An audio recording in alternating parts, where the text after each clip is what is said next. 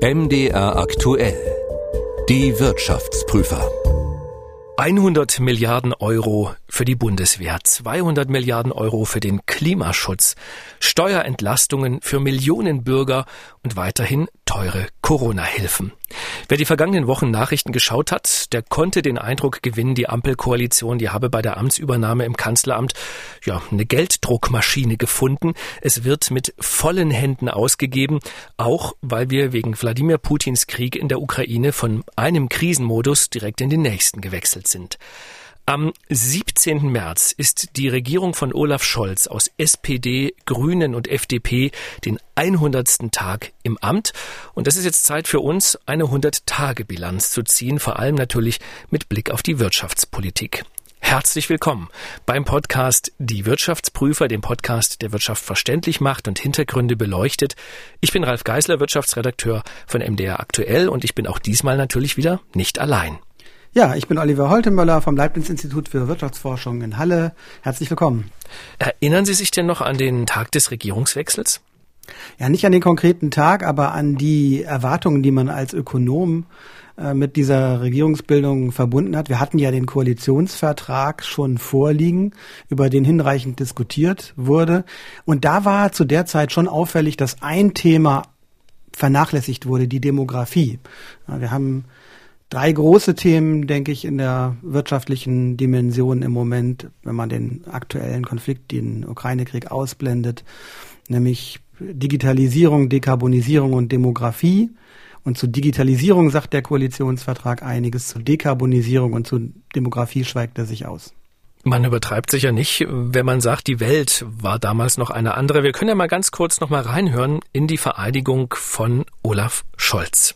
Ich schwöre, dass ich meine Kraft dem Wohle des deutschen Volkes widmen, seinen Nutzen mehren, Schaden von ihm wenden, das Grundgesetz und die Gesetze des Bundes wahren und verteidigen, meine Pflichten gewissenhaft erfüllen und Gerechtigkeit gegen jedermann üben werde.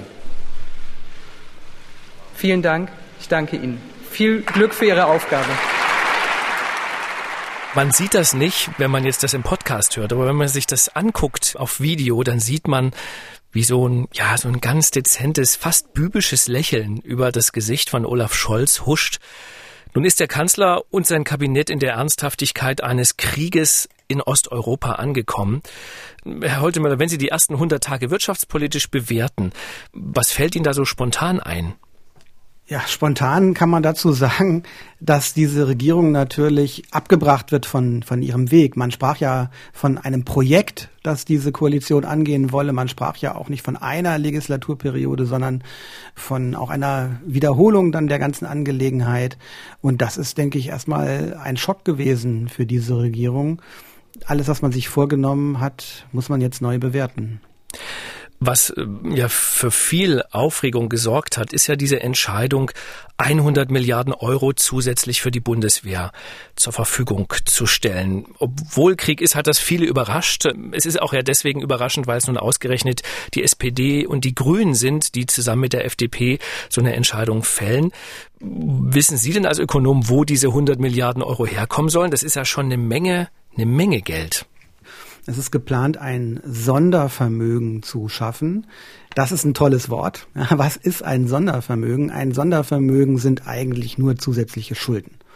Das ist eine andere Umschreibung dafür, dass eben über das ohnehin geplante hinaus weitere Schulden in Höhe von 100 Milliarden Euro in den kommenden Jahren aufgenommen werden sollen, mit der damit verbundenen Zweckbindung für militärische Zwecke.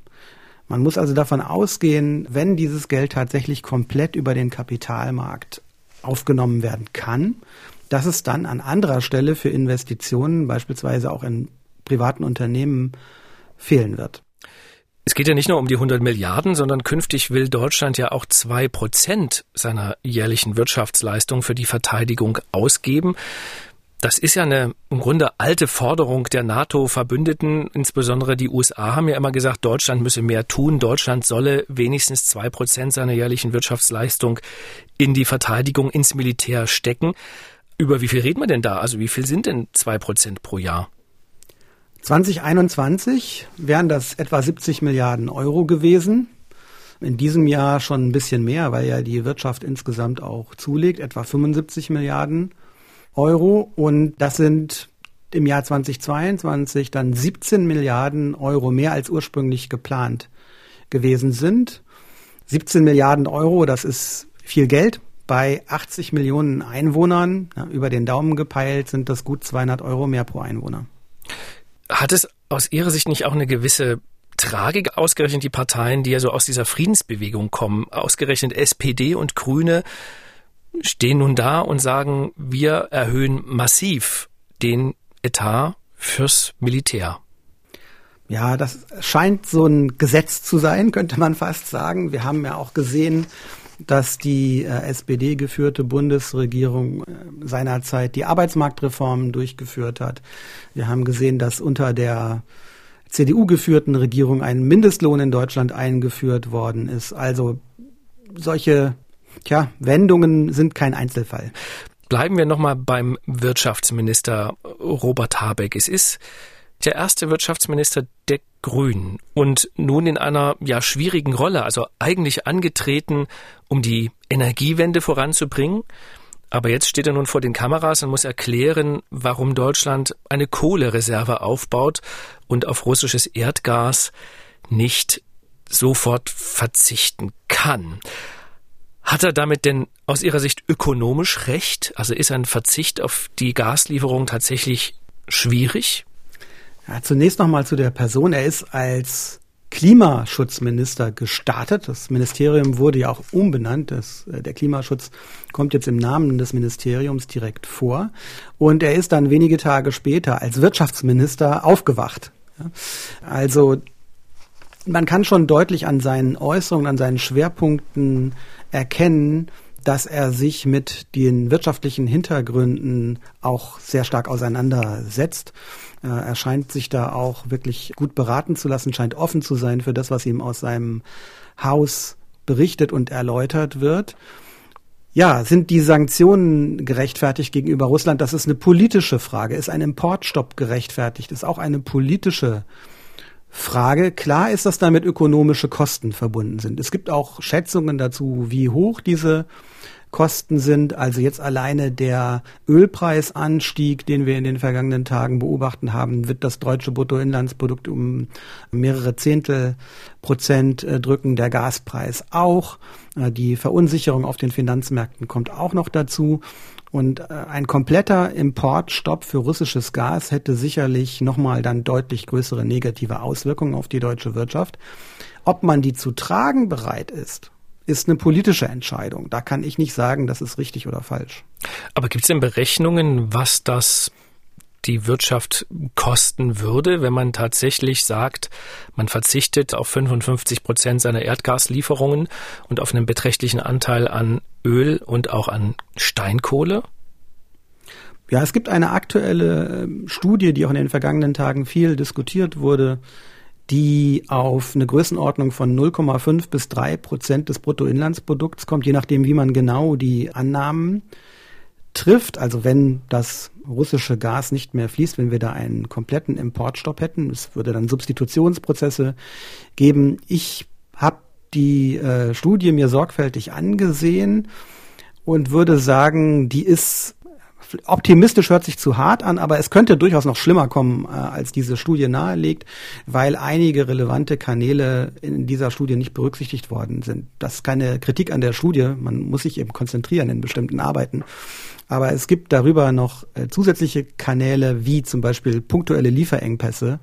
Also diese 0,5 bis 3 Prozent des Bruttoinlandsprodukts würde ich als Untergrenze für die Schäden ansehen. Das klingt ja auch tatsächlich nicht so wahnsinnig viel. Ne? Also drei Prozent weniger Wirtschaftsleistung, das klingt jetzt nicht schön, aber das klingt jetzt auch nicht dramatisch. Also da würde man jetzt so denken, na ja, ja, das haben wir in anderthalb, zwei Jahren ja wieder eingeholt.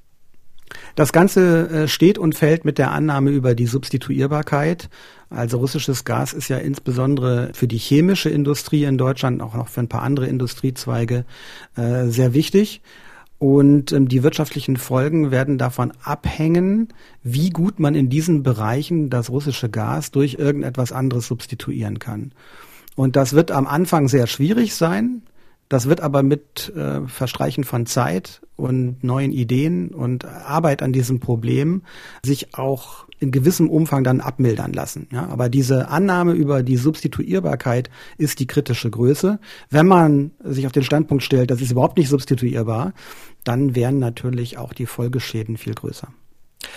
Wirtschaftsminister Robert Habeck und Finanzminister Christian Lindner, das ist ja ein interessantes Doppel. Ne? Also der grüne Wirtschaftsminister und der liberale Finanzminister. Aus Ihrer Sicht funktioniert das denn? Auch hier bin ich überrascht worden, wie bei einigen Dingen äh, in den vergangenen Tagen.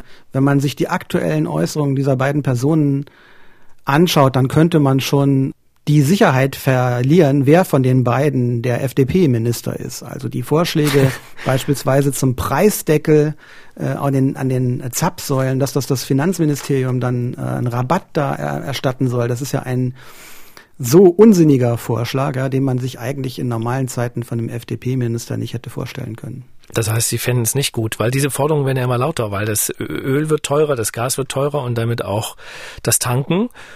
Und man liest ja, aber ja der, das, das wird teurer an der Tankstelle, weil es knapp ist. Genau. Und wenn es nicht teurer wird, äh, gibt es keinen Effekt auf die Nachfrage und dann wird das Knappheitsproblem nicht gelöst. Äh, das ist völlig einem Problem vorbei. Es ist nun mal so, wenn weniger Rohstoffe vorhanden sind, können weniger verbraucht werden. Der Preis liefert ein gutes Signal an die Verbraucherinnen und Verbraucher, ihre Nachfrage einzuschränken. Und dann gibt es besonders betroffene Haushalte mit niedrigem Einkommen, die sollten kompensiert werden. Aber warum jetzt zum Beispiel ein Professor mit einem ordentlichen Gehalt eine Subvention an der Tankstelle braucht, das verstehe ich nicht. Und es hätte wahrscheinlich ja auch einen sehr merkwürdigen Effekt. Ne? Also man würde dann einen Rabatt geben auf das Benzin, das aber weiterhin knapp ist. Das heißt, der Preis würde ja wahrscheinlich dann noch mehr steigen, weil die Nachfrage nicht zurückgeht. Das heißt, ja, der Preis wäre dann ja gedeckelt. Ne? Man ja. spricht dann von versteckter Inflation. Es müsste dann zur Rationierung kommen. Das heißt, es muss dann im Extremfall irgendein Bürokrat in Berlin entscheiden, wer zu den subventionierten zwei Euro oder wo auch immer der Deckel wäre, noch Benzin bekommt und wer nicht. Eine Katastrophenvorstellung. Jetzt äh, ist die Bundesregierung ja recht großzügig so im Geld ausgeben. Wir hatten über die 100 Milliarden Euro für die Bundeswehr schon gesprochen, aber das ist ja nicht das Einzige. Es soll in Summe ja nun sogar 200 Milliarden Euro für den Klimaschutz geben. Auch da stellt sich natürlich die Frage, woher kommt das Geld? Naja, die 200 Milliarden Euro sind eine Schaufensterzahl. Ja, die kommen jetzt nicht auf einmal komplett dazu. Wenn man das mal in Ruhe durchgeht, dann sieht man, dass auch schon die Vorgänger Bundesregierung für den Zeitraum bis 2025 Klimaschutzausgaben von 110 Milliarden Euro geplant hatte. Das heißt, es kommen 90 Milliarden dazu. Von den 90 Milliarden sind 60 Milliarden als Kreditermächtigung im sogenannten Klima- und Transformationsfonds geparkt. Damit hat man also jetzt diese Ausnahmeregelung, die wir im Moment haben, bei der Schuldenbremse genutzt, um entsprechend die Verschuldung zu erhöhen und das Geld in diesem Fonds zu parken, bis es dann verausgabt wird. Damit fehlen noch 30 Milliarden Euro bis 2026. Das ist ja dann schon eine deutlich überschaubare Zahl. Trotzdem die Nachfrage, wenn man jetzt alles zusammenrechnet, also die Zusatzausgaben für die Bundeswehr, die Ausgaben für den Klimaschutz und so weiter, wie viele Schulden muss denn die Ampelregierung jetzt zusätzlich aufnehmen? Sie muss das überhaupt nicht. sie entscheidet das, dass sie das so angehen möchte. Es gäbe ja auch noch andere Möglichkeiten der Finanzierung, etwa Steuererhöhungen oder Ausgabenkürzungen an anderer Stelle. Also es sind die äh, 60 Milliarden, die äh, per Nachtragshaushalt in den Klima- und Transformationsfonds gesteckt worden sind, plus die 100 Milliarden, die an das Sondervermögen für die Militärausgaben gehen sollen. Also 100 plus 60 wären 160 Milliarden Euro zusätzliche Schulden. Jetzt könnte man Diese 160 Milliarden Euro sind jetzt keine Katastrophe für eine reiche Volkswirtschaft wie Deutschland. Davon geht jetzt nicht die Tragfähigkeit der deutschen Staatsfinanzen in die Brüche. Aber es ist natürlich trotzdem ein Problem damit verbunden, wenn das jetzt so weitergeht. Ja, also man kann das sicherlich mal in außergewöhnlichen Krisensituationen so machen, aber man muss schon aufpassen, dass man jetzt wieder auf einen nachhaltigen Finanzierungspfad für die staatlichen Ausgaben einschwenkt. Weil noch ist es ja so, dass Deutschland diese Kredite sehr zinsgünstig bekommt. Wir zahlen ja nach wie vor nur sehr geringe Zinsen auf die Staatsanleihen, die die Bundesrepublik ausgibt. Ja, das wird nicht so bleiben, dass die Zinsen so niedrig sind. Wir sehen, dass jetzt die Inflationsrate dramatisch gestiegen ist. Das heißt, in den längerfristigen Zinsen werden sich auch ähm, die Inflationserwartungen, die dafür sorgen, dass eben, wenn Kredit zurückbezahlt wird, auch die Kaufkraft in etwa erhalten geblieben ist, die werden sich verändern. Und äh, man kann jetzt absehen, dass bei weiterer steigenden Zinsen dann auch Bundesanleihen nicht mehr dauerhaft zu Negativzinsen begeben werden können. Man muss aber auch sehen, dass die Bundesregierung natürlich in den vergangenen Jahren stark davon profitiert hat, dass diese Zinsen so niedrig waren. Man hat auch entsprechend äh, teilweise umgeschuldet. Es würde eine ganze Zeit lang dauern, bis die höheren Zinsen auch tatsächlich im Staatshaushalt ankommen. Es gab ja mal sowas, das nannte sich Schuldenbremse. Und die sollte sozusagen verhindern, dass sich Deutschland mehr verschuldet, als es vielleicht auf lange Sicht wird äh, sich leisten können. Jetzt ist diese Schuldenbremse außer Kraft gewesen wegen der Corona-Pandemie. Ich glaube im vergangenen Jahr schon. In diesem Jahr wird sie auch nicht wieder eingehalten. Denken Sie, 2023 kann Deutschland die Schuldenbremse wieder einhalten oder ist das angesichts der vielen Maßnahmen, die jetzt beschlossen worden sind, eigentlich unrealistisch? Im Moment würde ich sagen, das ist durchaus möglich, im Jahr 2023 die Schuldenbremse wieder einzuhalten. Das ist ja gerade der Trick. Nicht? Man nimmt jetzt die Schulden auf, äh, parkt die und kann dann später äh, aus diesem geparkten Geld Mehrausgaben bestreiten, die nicht von den laufenden Einnahmen gedeckt sind. Ja, wobei eben das nur im Moment eine Kreditermächtigung ist. Es ist nicht so, dass das Geld jetzt aufgenommen wird, äh, auf ein Konto bei der Bundesbank gelegt wird und dann später ausgegeben wird, sondern die Bundesbank wird jetzt praktisch ermächtigt, diese Schulden ähm, zusätzlich aufzunehmen. Das ist der Trick mit dem Sondervermögen, sozusagen. Das ist der Trick mit dem Sondervermögen. Jetzt ein, ein Aspekt ist wichtig. Wir haben unterschiedliche Arten von Regeln für die Finanzpolitik. Wir haben einmal die deutsche Schuldenbremse. Und das ist eine finanzstatistische Rechnung. Da geht es also tatsächlich um die Größen, die wir gerade gesprochen haben.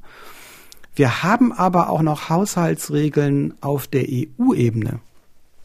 Und die Haushaltsregelungen auf der EU-Ebene, die sind etwas cleverer angelegt als die deutschen.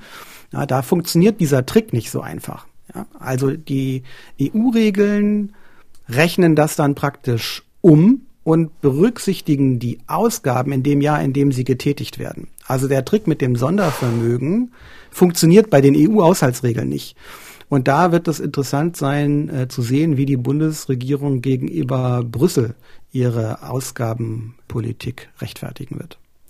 Wir haben bei MDR aktuell ja viele spannende Podcasts und ich möchte auch heute wieder einen empfehlen. Wie kann man Putins Invasion stoppen? Das fragen sich momentan sehr viele Menschen, aber es gibt einige, die ja da vielleicht ein paar klarere Antworten haben als so Otto Normalverbraucher. Wir haben einen neuen Podcast, der lautet Was tun, Herr General? Und darin sprechen wir mit dem ehemaligen NATO-General Erhard Bühler, der aktuelle Einschätzung gibt zur Lage in der Ukraine, aber auch zur Strategie der russischen Armee.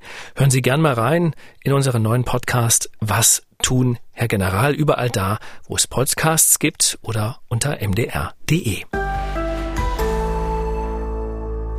Jetzt kommen wir zur Frage, was tun, Herr Volkswirt?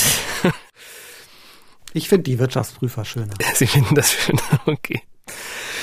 Wir haben ja jetzt viel gesprochen über diese großen Sonderausgaben, die anstehen fürs Militär, für den Klimaschutz.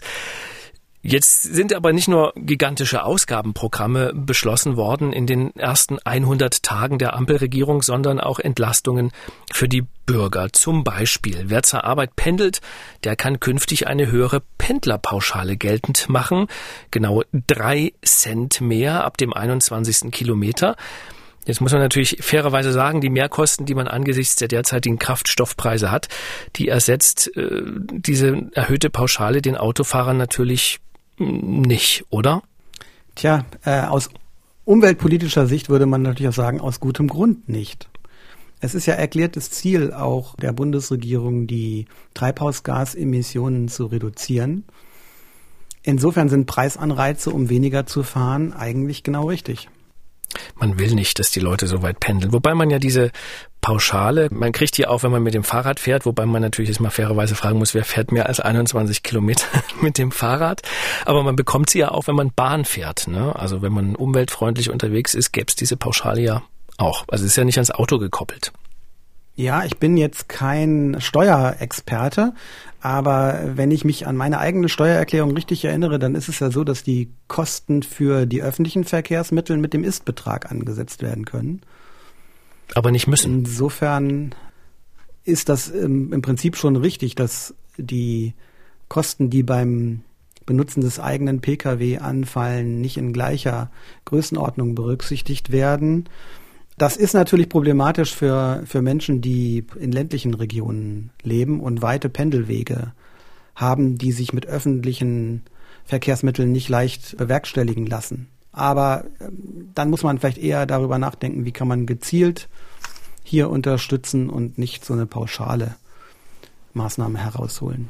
Es gibt ja noch diverse andere Maßnahmen, zum Beispiel eine, die die Bürger sozusagen bei den hohen Strompreisen ein bisschen entlasten soll. Das ist die Abschaffung der EEG-Umlage, der Ökostromumlage. Man muss das vielleicht ganz kurz mal erklären. Also es ist ja so, dass jeder in Deutschland den Ausbau der erneuerbaren Energien mitfördert über seine Stromrechnung und zwar komplett unabhängig davon, ob man nun selber Ökostrom bezieht oder nicht. Das wurde bislang eben auf jede Stromrechnung draufgeschlagen. Vergangenes Jahr waren das 6,5 Cent pro Kilowattstunde Strom, die man da abführen musste. Und zum Jahresbeginn ist es gesunken auf 3,7 Cent und es soll nun ganz wegfallen. Trotzdem muss ja der Ökostromausbau irgendwie bezahlt werden. Bislang eben über diese Umlage auf die Stromrechnung. Künftig soll es aus Steuern finanziert werden.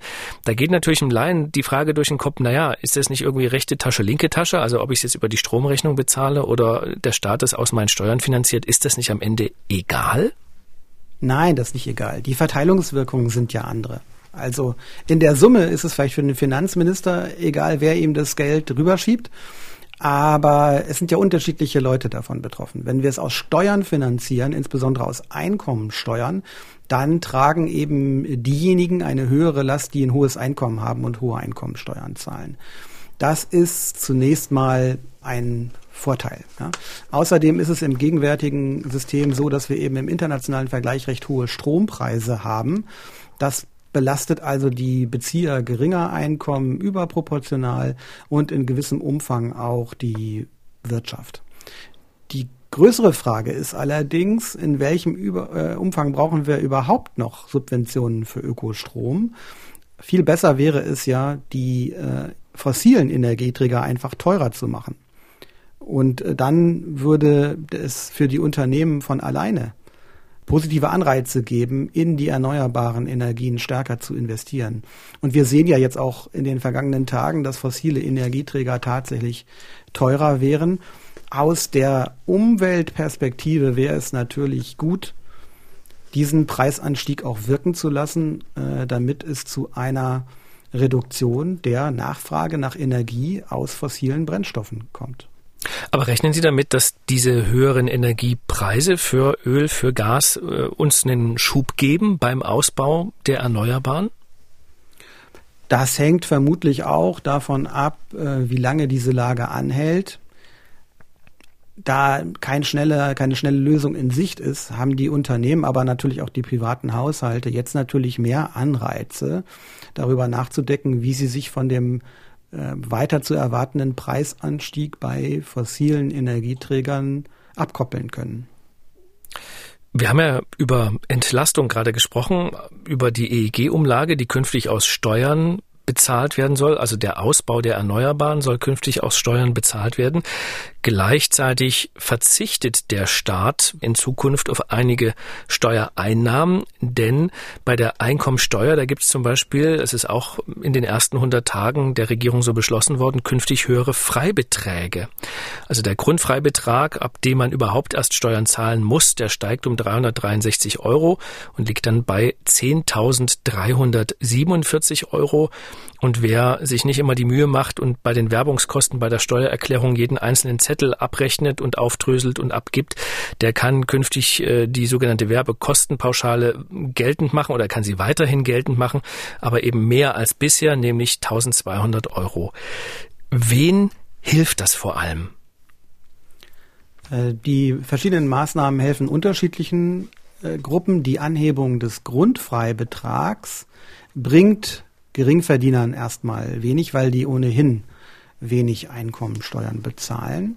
Äh, und auch den oberen Einkommensgruppen bringt diese Maßnahme nicht allzu viel, weil es am Ende für die Gesamtsteuerlast nicht so viel ändert. Also am stärksten ist die Entlastung äh, bei einer Erhöhung des Grundfreibetrags im Bereich der mittleren Einkommen. Und bei der Werbungskostenpauschale äh, ist es so, dass die Entlastung mit steigendem Einkommen zunimmt. Also da fällt ja am Ende zu versteuerndes Einkommen an der Grenze weg. Und da da der Steuersatz dann besonders hoch ist, weil wir ein progressives Einkommensteuersystem haben, ist da der Entlastungseffekt äh, umso höher, je mehr sie verdienen. Angesichts der vielen, vielen Ausgaben, über die wir ja schon gesprochen haben, sind die Entlastungen aus Ihrer Sicht jetzt klug, weil eigentlich braucht der Finanzminister ja jetzt viel Geld. Die Anpassung des Grundfreibetrages ist keine freiwillige Entscheidung der äh, Regierung, sondern das steht in der Verfassung, dass äh, das grundsätzlich regelmäßig ähm, an die sich verändernden ja, Inflation zum Beispiel auch äh, und sonstigen Verhältnisse angepasst werden muss. Äh, außerdem haben wir ja jetzt auch einen kräftigen Inflationsschub. Der wird über die sogenannte kalte Progression ja zu einer ordentlichen Spritze für den Staatshaushalt führen. Da kommt einiges ja dann äh, dazu und das müsste eigentlich auch ausgeglichen werden. Also insgesamt ist es schon richtig, in regelmäßigen Abständen diese Freibeträge und solche Dinge anzupassen. Jetzt gibt es ja durchaus Forderungen, die Bürger noch mehr zu entlasten. Wir hatten schon kurz darüber gesprochen, über die hohen Energiepreise und dass es äh, Menschen gibt, die fordern eine Obergrenze für Benzin. Die wollen, dass der Staat sozusagen den Preis deckelt und es nicht noch teurer wird. Jetzt muss man ja, Sie haben schon gesagt, Sie finden das keine gute Idee. Aber jetzt muss man natürlich fairerweise sagen, dass der Staat an den hohen Energiekosten ja auch mitverdient. Also nehmen wir mal nur mal die Mehrwertsteuer auf äh, Benzin zum Beispiel, je höher der Benzinpreis, umso Mehrwertsteuer nimmt der Staat am Ende auch ein. Wäre es da nicht doch irgendwie fair und angemessen zu sagen, okay, das, was wir an Mehreinnahmen an Steuern haben, wegen der extrem gestiegenen Energiepreise, das geben wir tatsächlich zurück oder wir senken eben entsprechend die Steuersätze? Also Sie scheinen auch der Theorie anzuhängen, dass man vielleicht den gleichen Euro zweimal ausgeben kann.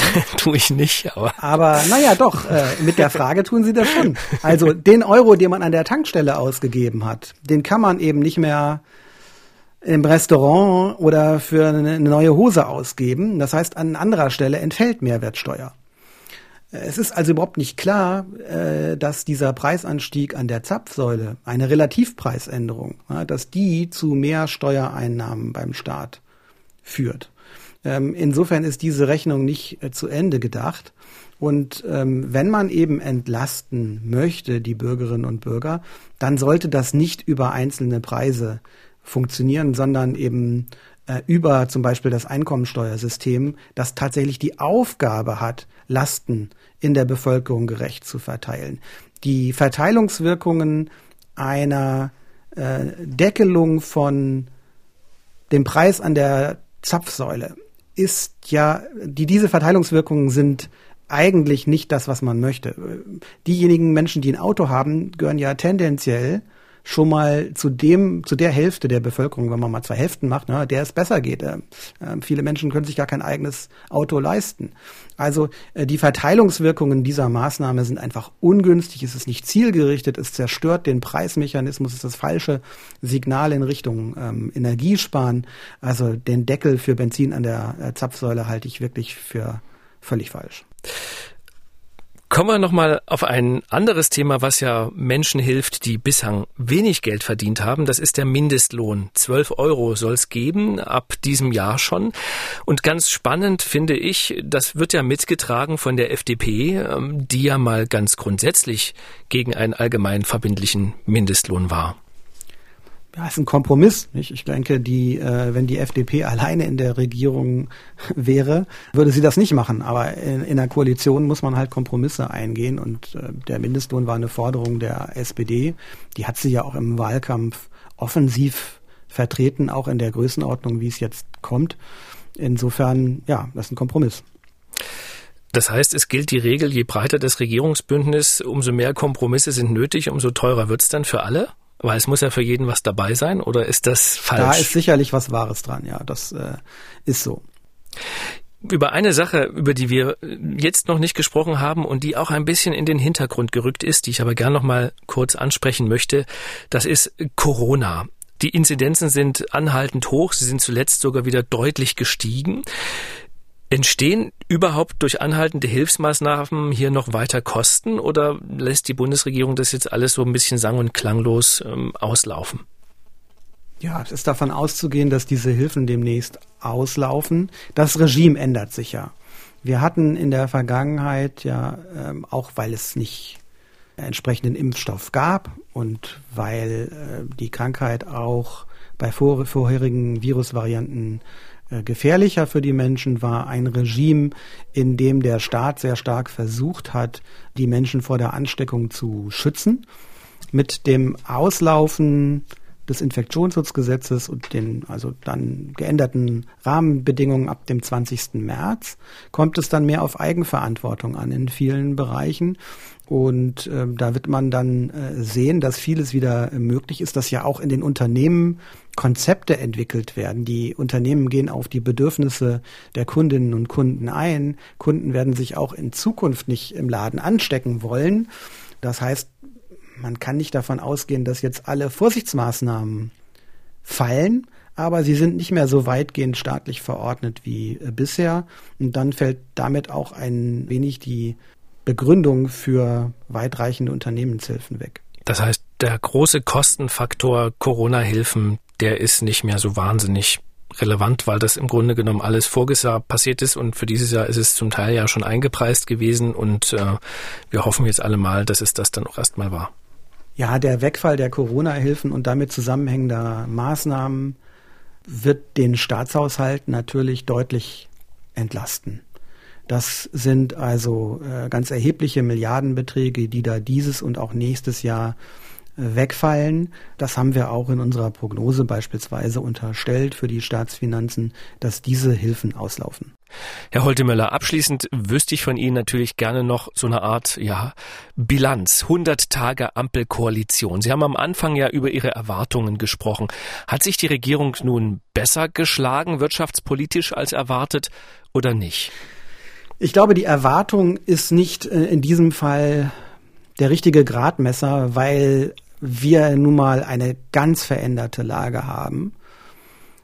Äh, ich würde sagen, dass die äh, Bundesregierung bislang recht rational auf die veränderte geopolitische Lage reagiert hat. Die Sachen werden abgewogen, Argumente werden diskutiert, es wird nicht vorschnell gehandelt. Ähm, ich finde, man kann der Bundesregierung insgesamt bei aller Kritik in Detail fragen.